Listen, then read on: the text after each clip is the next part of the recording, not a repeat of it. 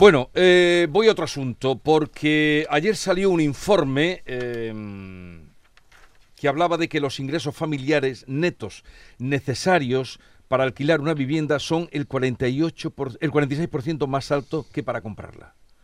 Este era un informe tremendo que publicaba El Idealista y está con nosotros Francisco Iñareta eh, para darnos cuenta mm, y explicarnos esta situación porque sucede, eh, Francisco Ñareta, buenos días.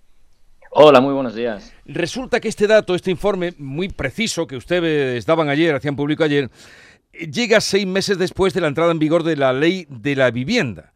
El encarecimiento del precio de los alquileres en España, provocado por la cada vez menos oferta de vivienda, ha hecho que los ingresos necesarios para alquilar una vivienda de dos dormitorios se sitúe en, el en los 31.550 euros netos anuales, según ese estudio publicado por ustedes.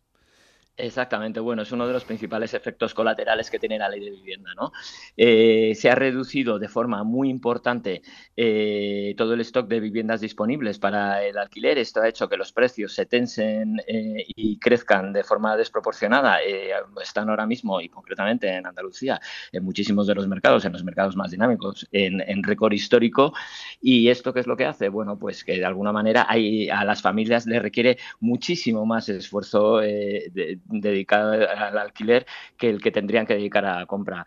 Si nos vamos en términos generales en España, como decíamos, a las familias les requeriría un... Eh, requeriría un 46% más eh, eh, de, ingresos tener que pagar el alquiler que tener que pagar la venta. ¿Cuál es el problema? Eh, que para, para, pagarle la venta, que es verdad que, que, los ingresos son menores, hay que pagar, eh, hay que pagar una entrada, que casi es un 30%. Y como, la, como el alquiler se lo está llevando todo, nos está restando capacidad de ahorro. Hay muchas familias ahora mismo que están condenadas a vivir de por vida el alquiler, porque se lleva gran parte de sus ahorros, tienen que dedicar muchos esfuerzos, se llevan gran parte de sus ahorros, no van a tener capacidad de ahorros para pagar esa entrada y estarán condenados siempre a vivir de alquiler. Pero entonces, eh, señor Iñareta, ¿para qué ha servido la nueva ley de la vivienda en nuestro país? ¿A quién ha beneficiado? Pues en principio, desde luego, al sector, ¿no? A la gente que está, a la gente que está buscando y las familias que quieren formar un hogar y quieren buscar una familia, o sea, una vivienda de alquiler, desde luego no. De todas formas, esto no es ninguna sorpresa. Nosotros eh, ya llevamos meses anunciándolo y de hecho, eh, eh, esta sangría en el stock de viviendas disponibles se vio ya no solamente con la entrada en vigor de la ley de vivienda, sino con cada vez que eh, durante la legislatura pasada había un aviso o había, decía que se iba a tomar determinadas medidas, eh, eran muchos los propietarios que ante estas medidas eh, que ellos consideran punitivas y coercitivas, que van contra ellos, pues retiran sus viviendas del mercado. Y entonces ese mercado se va esquilmando. Ahora hay un efecto muy, muy, curioso, que es lo que está pasando ahora. Esas viviendas que se retiraron tras la ley de vivienda han vuelto a entrar al mercado, pero ojo, no entran al mercado eh, del alquiler permanente, que es el que necesita una familia, una persona, alguien que se va a establecer un nuevo hogar, sino que entran de alquiler de temporada. ¿Por qué? Porque el alquiler de temporada de alguna manera, eh, al estar regulado, a tener otra legislación, evita todas esas medidas de la ley de vivienda y, entonces, bueno, hace que los propietarios, por ejemplo, no, se topen los precios, no haya problema con las prórrogas extras de, contrato y demás, y entonces entra el alquiler de temporada, pero ese alquiler de temporada no es el que necesita una familia para vivir, ¿no? Ya que hablamos desde Andalucía, ¿dónde estaría la vivienda de alquiler más cara en, aquí en nuestra tierra? Bueno, pues el, la vivienda, o sea, las viviendas de alquiler más cara, yo creo que no es ninguna sorpresa si decimos que los mercados de Málaga y Sevilla, tanto en venta como en alquiler, quiero decir, son los mercados eh, más dinámicos, más potentes y donde hay más problemas. Ahora mismo, por ejemplo, eh, y si volvemos al estudio del que hacíamos alusión al principio, eh, para conseguir una vivienda de dos habitaciones en venta, por ejemplo, en Málaga se necesitarían unos ahorros de 65.000 euros. La, la, llave para poder entrar en Sevilla sería de 48.000. Y en cuanto a la compra, eh, hoy ha salido la noticia también que publican los periódicos de que la firma de hipotecas se ha hundido casi un 30% en septiembre y los tipos suben un 3,26. O sea, las eh, viviendas, el alquiler sube esta barbaridad que ustedes indicaban en el, en el informe de ayer, pero por otra parte las hipotecas también no tienen escapatoria para la gente eh, poder comprar y librarse de la vivienda. Bueno, hay mucha gente, como decíamos, que está condenada a vivir del alquiler porque no tiene acceso a, no tiene acceso a la hipoteca. Eh, es verdad que también, por poner las cosas en contexto, eh, hemos visto que hay una caída muy importante con respecto al año pasado eh, con las hipotecas. Tenemos que, estar tenemos que tener siempre muy claro que 2022 fue un año excelente para el mercado inmobiliario, con unos resultados que yo creo que ni el propio sector se esperaba en cuanto a compraventa de viviendas y demás. Tenemos que tener en cuenta que veníamos de una pandemia, la gente venía con ahorros eh, y se produjeron un número de ventas extraordinaria. Entonces, siempre que te comparas con, una, con un año tan, tan, potente, eh, se produce ese efecto escalón, ¿no? El, porcentaje de bajada es importante. Eh, por poner un poco de cordura, vamos a acabar el año un poquito por debajo de las 600.000 operaciones cerradas de compraventa, que en un país como España es una cifra más que excelente y probablemente estemos en uno de los ejercicios mejores de los últimos 15 años. O sea, es cierto que se produce ese salto en, las, hipotecas, eh, pero bueno, el, nivel de compraventas eh, sigue, sigue bastante bien y bastante alto para un país como, como es España, ¿no? para, el, para el tamaño y la medida del país de España. Sí, aquí lo que, nos, lo que extrañaba muchísimo era el informe que hicieron ustedes ayer, ese de, la, barbaridad que ha subido el tema del alquiler de la vivienda mm, seis meses después de que entrara la nueva ley. No sé si queréis... El, eh, problema, el, problema fundamental eh, y que tiene el alquiler en España, como te decía, es la falta de oferta disponible. Todas las medidas que se han tomado, lejos de hacer aflorar nuevo producto en el mercado, que ya hemos comprobado empíricamente que es lo que hace contenerse los precios, incluso los hace bajar, eh, todas las medidas que se han tomado lo que han hecho ha sido meter miedo al propietario que ha retirado su vivienda. Y al retirar su vivienda, cuando la demanda es tan alta, a menos producto con una demanda muy alta, la, la operación es sencilla y es que los precios suben y, los precios suben y se lo ponen difícil,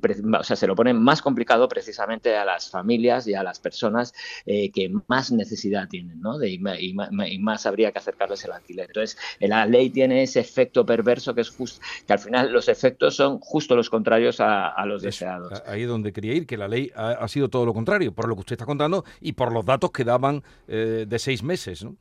Eh, Efectivamente, yo creo que ha habido un problema y, se avisó desde el primer momento y es que, y, espero que con la nueva ministra eh, Isabel Rodríguez eh, bueno, de alguna manera cambie esta política, ¿no?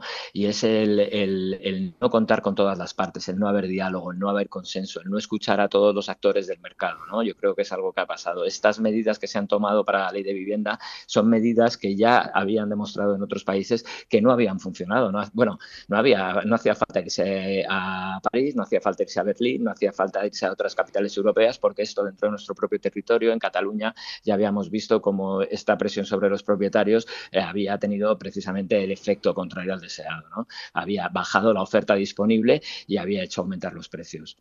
No sé si queréis alguna pregunta, alguna curiosidad que tengáis ahora que estamos hablando con... Sí, a mí me gustaría preguntarle, eh, en Sevilla, en Málaga, eh, en ciudades donde hay eh, donde suele ocurrir que es más caro el alquiler, también coincide que hay una gran oferta de, de alquileres turísticos por la demanda turística que hace que se encarezca mucho el precio del alquiler. A mí me gustaría preguntarle qué incidencia cree que tiene la, regulación del alquiler turístico sobre el precio del alquiler eh, para mm, familias.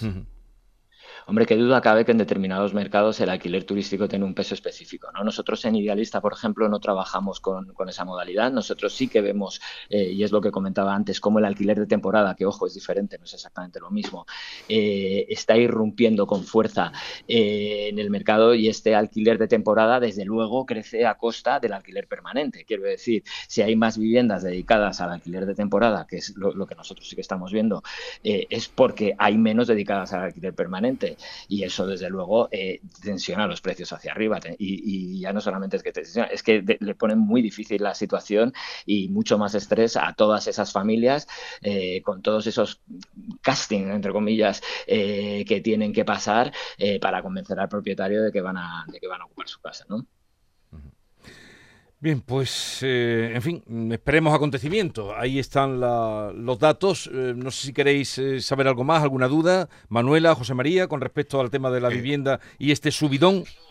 Sí, bueno, antes ha dicho que no había consenso y que las medidas que se están tomando lo que están es retirando viviendas. ¿Hacia dónde tendrían que ir esas medidas para que el efecto fuera positivo y, las familias que más lo necesitan puedan hacerle frente a esos alquileres?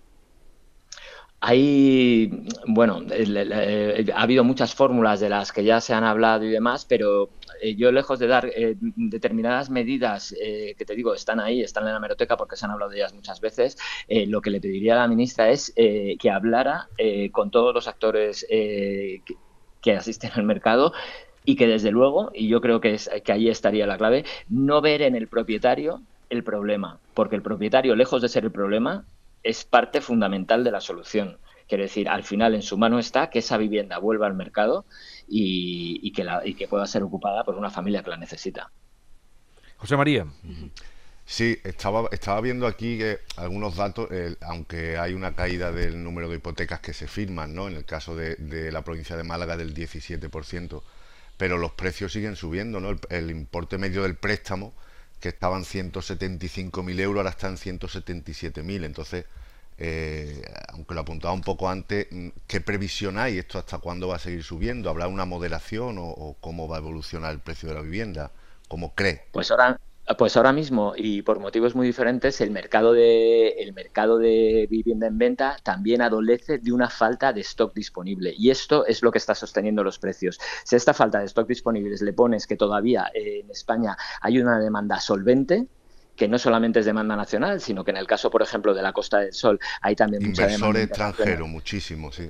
Sí, pero ya no solamente inversor, ¿eh? gente que, que, viene a España eh, como segunda residencia e incluso como primera residencia. Que quiero decir que no es una persona que viene a invertir, sino que viene a comprar porque viene a quedarse. Y eso en Málaga, por ejemplo, lo estáis viendo todos los días, ¿no?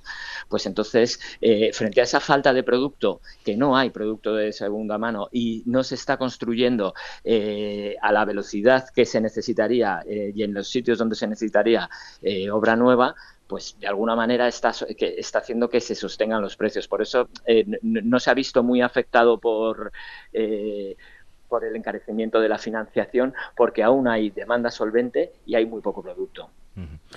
Bien, pues vamos a dejarlo aquí. Francisco Iñareta, portavoz de Idealista, gracias por estar con nosotros. Un saludo desde Andalucía. Muchas gracias a vosotros. Un saludo.